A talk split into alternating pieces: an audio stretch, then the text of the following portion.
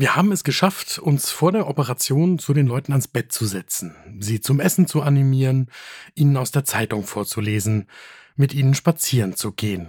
Das ist ganz wichtig, damit die Patientinnen sich sicher fühlen. Und dann treten zu 40 Prozent weniger Delirien auf. Das sagt Professor Gerhard Eschweiler vom Geriatrischen Zentrum am Universitätsklinikum in Tübingen. Ne Dosis Wissen, der Podcast für Health Professionals. Und damit guten Morgen zu Ne Dosis Wissen, wo es heute um eine beeindruckende Untersuchung geht, wie die Menschlichkeit in der Medizin schwerwiegende Komplikationen verhindern kann. Ich bin Dennis Ballwieser, ich bin Arzt und Chefredakteur der Apothekenumschau und ich darf euch hier im Wechsel mit meiner Kollegin Laura Weißenburger morgens ab 6 Uhr in der Früh spannende Themen aus dem Gesundheitswesen präsentieren. Heute ist Freitag, der 8. Juli 2022. Ein Podcast von gesundheithören.de und Apothekenumschau Pro. Gerhard Eschweiler vom Geriatrischen Zentrum der Universitätsklinik in Tübingen hat dieses einleitende Zitat im Zusammenhang mit dem Projekt Pavel gesagt. Bei Pavel geht es um eine große, breite und in ihren Ergebnissen beeindruckende Untersuchung, wie man die Rate von Delirien nach Operationen deutlich senken kann. Und weil das ein sehr wichtiges Thema ist und die Ergebnisse wirklich beeindruckend sind, lohnt sich da ein genauer Blick zum ersten Kaffee des Tages.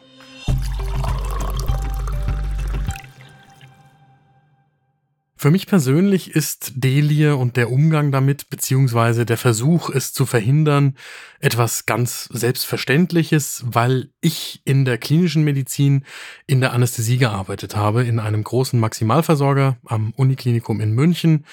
Und das heißt, ich war vom ersten Tag meiner klinischen Tätigkeit in den Operationssälen in der Münchner Innenstadt beziehungsweise im Klinikum Großhadern immer wieder damit konfrontiert. Und meine Oberärztinnen und Oberärzte haben mich vom ersten Tag an versucht dafür zu sensibilisieren und mit mir und meinen Kolleginnen und Kollegen darüber gesprochen. Das war auch ein wichtiger Punkt in unserer Weiterbildung.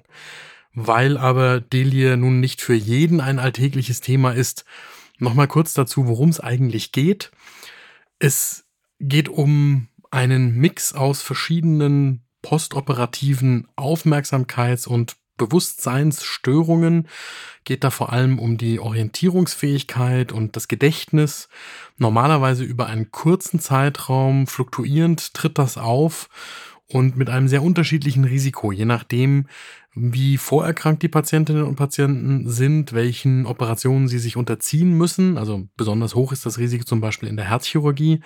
Und dann, das ist der Hauptrisikofaktor, wie alt sie sind. Tatsächlich gibt es da auch ein Risiko, dass solche eigentlich vorübergehenden Delir-Störungen in eine anhaltende postoperative kognitive Dysfunktion enden können, die dann tatsächlich auch andere Morbiditäten und auch die Mortalitätswahrscheinlichkeit erhöht.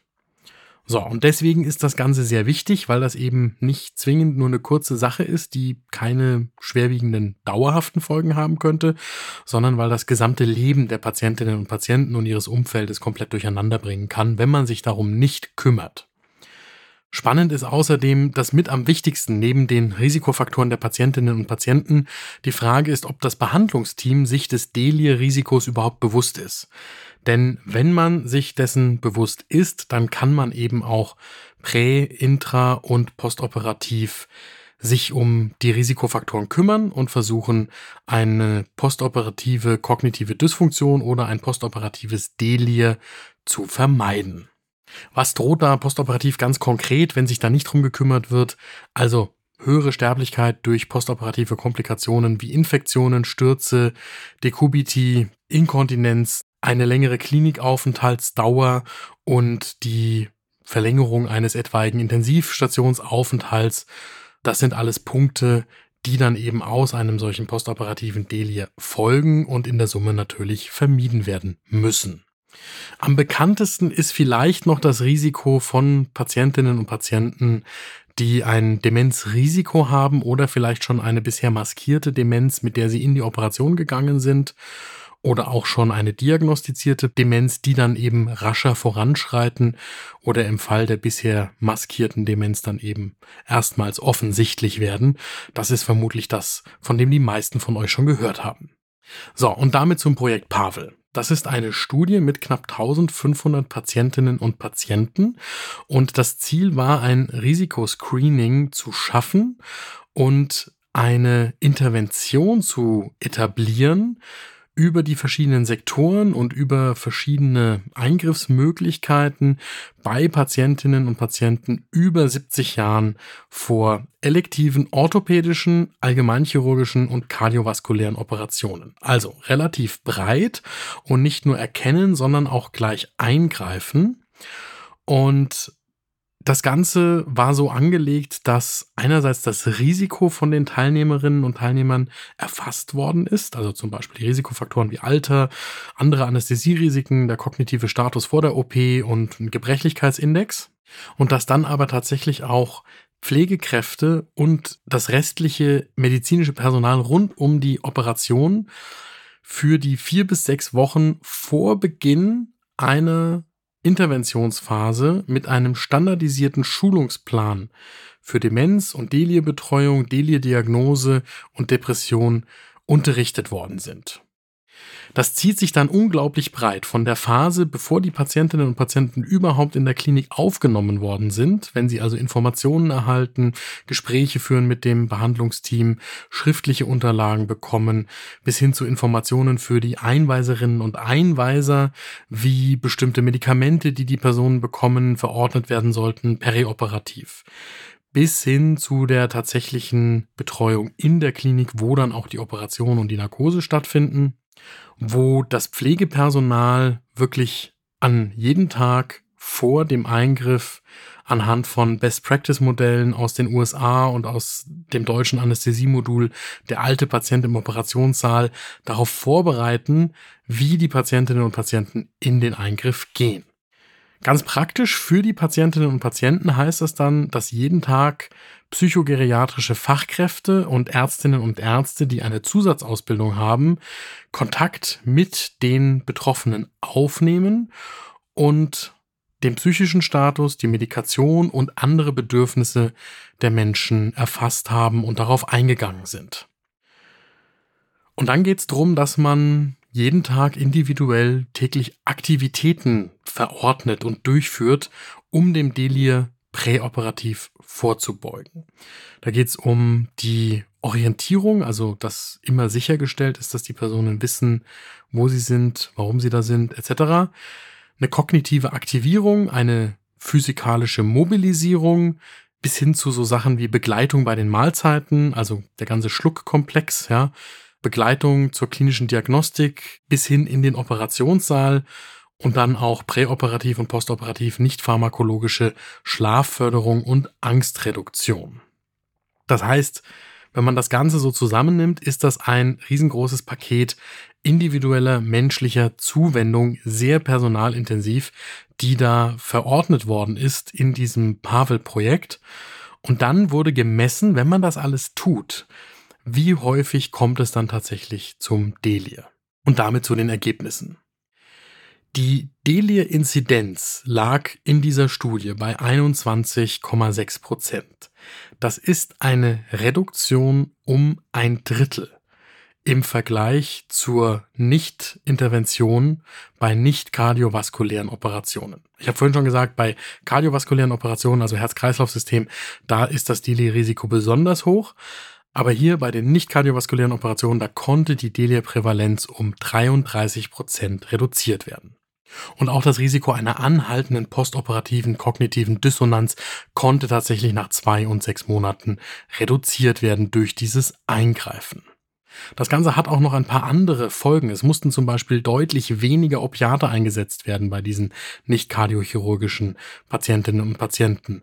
Auch Benzodiazepine und Neuroleptika konnten gespart werden. Und bei den herzchirurgischen Patientinnen und Patienten, da sank die postoperative Opiatverabreichung ebenfalls. Warum ist diese Studie wichtig? Das ist die weltweit größte multizentrische Studie zu dem Thema, bei dem eine wirksame Delie-Prävention bei größeren elektiven Eingriffen bei älteren Patientinnen und Patienten belegt werden konnte. Und es ist die einzige Studie, die ein so breites Spektrum verschiedener chirurgischer Eingriffe untersucht hat. Und sie macht eben auch deutlich, dass man mit einem zusätzlichen Delie-Präventionsteam und der Schulung aller Berufsgruppen rum und die Patientinnen und Patienten ein solches Ziel tatsächlich erreichen kann. Und das ist ja das, was Gerhard Eschweiler mit diesem Zitat, das ich am Anfang vorgelesen habe, sagen will. Also da sind viele Menschen rund um die Patientinnen und Patienten im Einsatz. Das ist personalintensiv, das kostet Zeit, aber damit kann man einen relevanten klinischen Erfolg erzielen.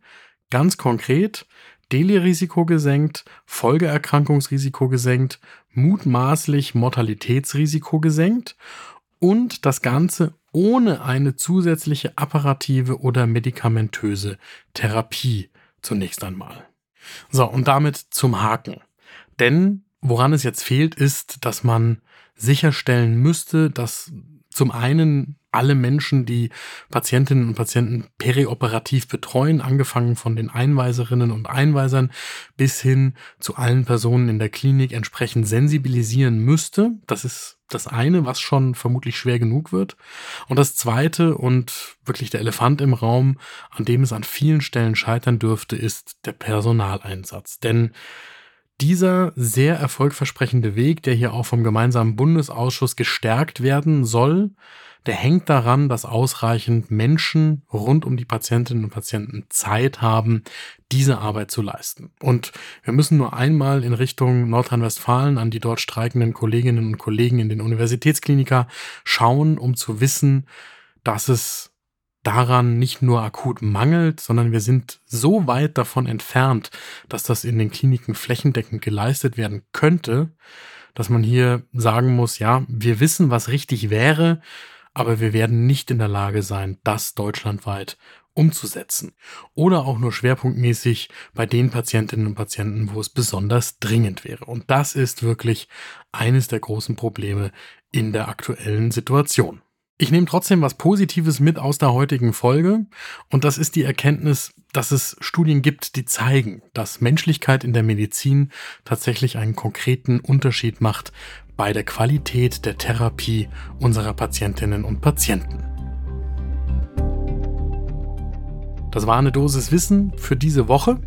Die nächste Folge gibt es am Montag ab 6 Uhr in der Früh überall da, wo ihr Podcasts hört. Und wenn ihr eine Dosis Wissen mit Gewinn hört, dann folgt uns doch. Dann kriegt ihr immer eine Nachricht, wenn wir eine neue Folge online gestellt haben. Ein Podcast von gesundheithören.de und Apothekenumschau Pro.